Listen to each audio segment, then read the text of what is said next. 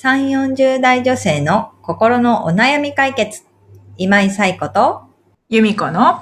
それ、わかる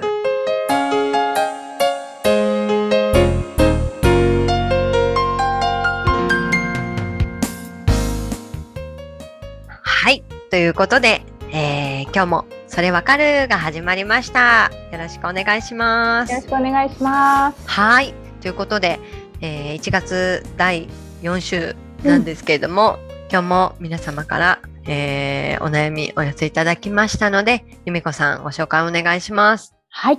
お助けマンさん32歳の方からです。先日、親友から不倫していることを打ち明けられました。相手の人が既婚者で、私の親友は33歳で未婚です。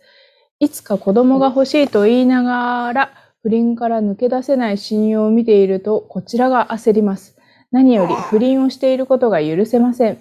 幸せになってほしいのに、どうしたら目を覚ましてくれますか？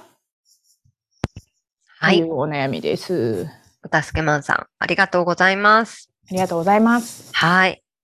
ね、親友からっていうところがポイントですかね。親友から不倫しているって打ち明けられて、まあ、お助けマンさんもすごくショックだったんじゃないかなと思いますよね。うん。そうで、ね、あの、幸せになってほしいのにっていうことなので、ね、どうしたら目を覚ましてくれますかっていうことなんですけどね。まあ、ご本人が、その、あの、お友達が、えー子供が欲しいって思っていながら不倫から抜け出せないっていう、まあ、矛盾ね、した状況を抱えているっていうところも、お助けマンさんから見ると、まあ、焦ってしまうのかなというのは思いますけど、何よりね、不倫をしていることが許せないっていうう、ん。お助けマンさん自身のお気持ちもあるのかなと思います。で、まあ、すごくね、心を痛めてる様子が伝わってくるわけなんですけれども、そうですね、あのー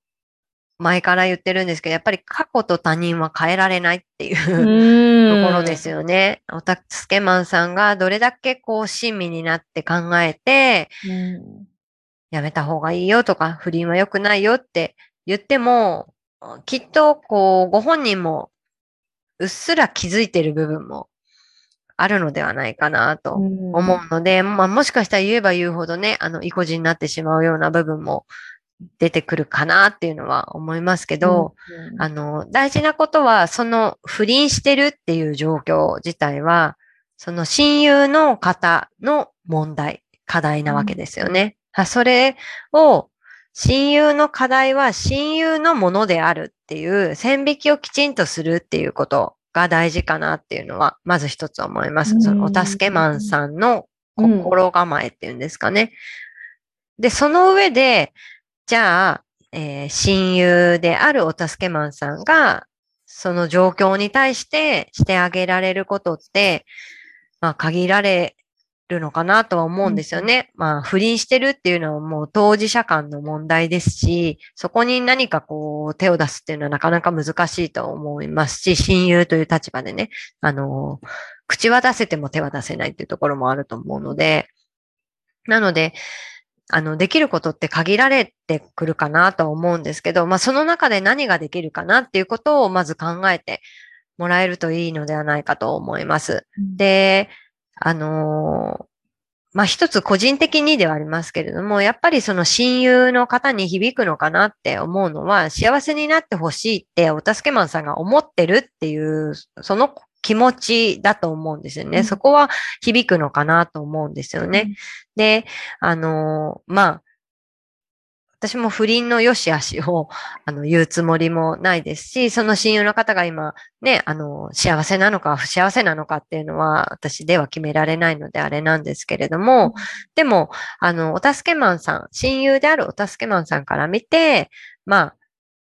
まあ、打ち明けられたというのが、その、まあ、悩みとしてなのか、今こんな状況だけど幸せなんだっていうことだったのかちょっとわからないんですけど、でもやっぱり、えーお助けマンさんから見て、えーどういう状態であるかっていうのは分かってると思うし、まあそこに寄り添ってあげるっていうことは親友としてできることなのかなって思うんですよね。で、その寄り添うっていう時に、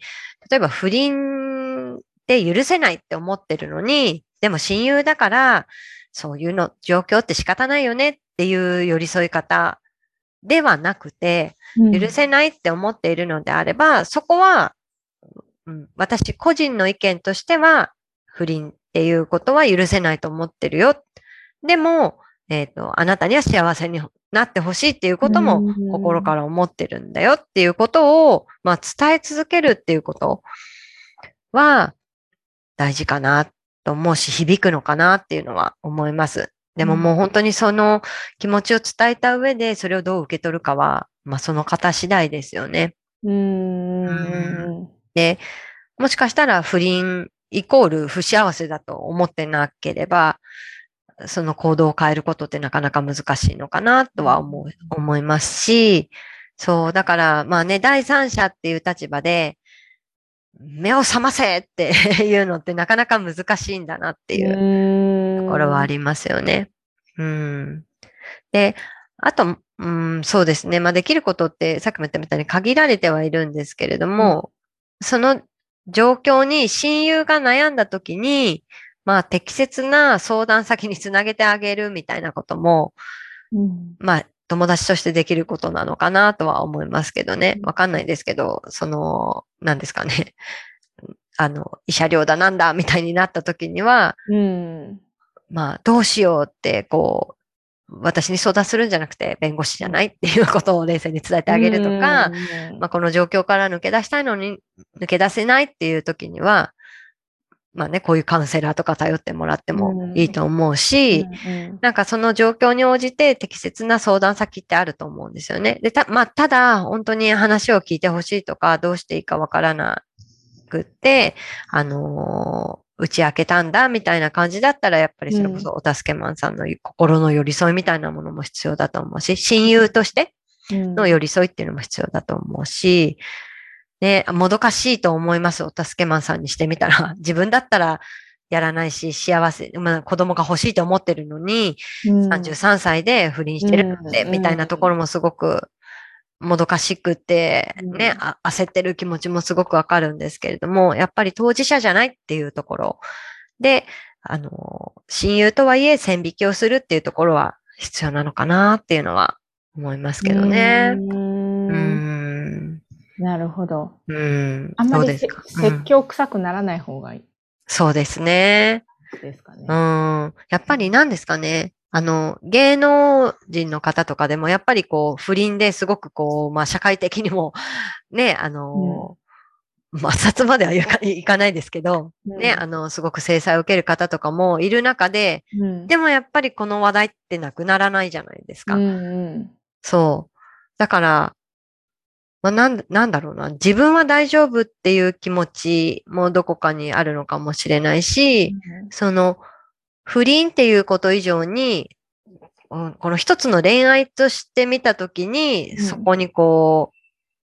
う、まあ何ですかね、あの世世間的な良し悪しを求めるのではなくて、うん。自分自身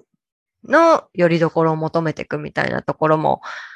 まああってなくならないのかなっていうのはうん思うんですけど、やっぱりよ、ね、世間的にこれだけこう言われてることなので、うん親友の方もどこかでいけないことだっていう意識はあるんだと思うんですよね。うん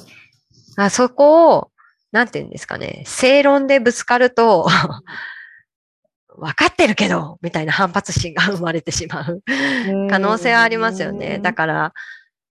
ダメだよ、そんなのっていうだけではなくて、あなたの気持ちもわかるよ。でもっていう言い方は大事なのかなっていうのは思いますよね。なるほど。うんでもね、身近な人だからこそもどかしいですよね。それこそあんまり、まあ、そ、そんなに親しくない間柄の人だったら、うんそうなんだ、不倫とかしてるんだ、あの人で終わるうんかもしれないことが、やっぱりうん親友だからこそ幸せになってほしいって気持ちが強いってことですよね。うん。難しいですよね。うんでも、あの、お助けマンさんの気持ちを伝えるのはいいと思います。うんただなんか不倫、不倫してることが許せないっていう言い方されると、な不倫をしてるって、あの、親友を否定してるわけではなくて、不倫をしてるってことを否定してるっていう意味で言ったとしても、なんとなくこう、あ、親友だと思ってたけど、この人私を拒絶したんだ、みたいな感じで、まあうん。距離ができてしまう可能性もあるので、うん。お助けマンさんがそういう距離の取り方したくないのであれば、やっぱり伝え方はすごく大事かなっていうのはんうん感じます。うんなるほどね。そうんの状況と、そうですねその親友さんうん。を、まあ、わ分けて考えるっていう、うんうん。あれですけどね。うんうん。そうですね。幸せを願ってるっていうう。ん。うん。そうですね。助けマンさんのね、気持ちが親友の方に届くといいなっねえ、て本当そうですね。思いますけどね。うーん。ということでね、なかなかバシッと答えが出るものでは ないんですけれども、お助けマンさん自身がね、でも、あの、その親友の方の状況に引っ張られ過過ぎないようにう。うんん、それを思い出すと常にこう、焦りがあるとか、うんイライラするみたいなことにはならないように。あの、うん、線引きをきちんとした上で、あの、気持ちを伝えていくっていうことが大事かなと思っています。はい。はい。ということで、えーそれわかるでは、えー皆様からのお悩みをお受けしております。ゆみこさん、ご紹介お願いします。はい。番組では皆さんからのお悩みをお待ちしております。番組ポッドキャストホーム画面にリブラボラトリー公式 LINE の URL を載せています。そちらを登録後メニュー画面よりお悩みを投稿してください。皆様からのお悩みお待ちしております。お待ちしております。ということで、えー1月も最後のそれわかるになりましたけれども、はい。1ヶ月、2022年1ヶ月終わってみてですね、やっぱり続けていきたいなと思うので、皆さんと一緒にいろんなね、問題を、お悩みを考えていけたらと思ってます。はい。ということで、あの、何かあればお悩みをお寄せください。それでは2月にまたお会いしましょう。さようなら。さようなら。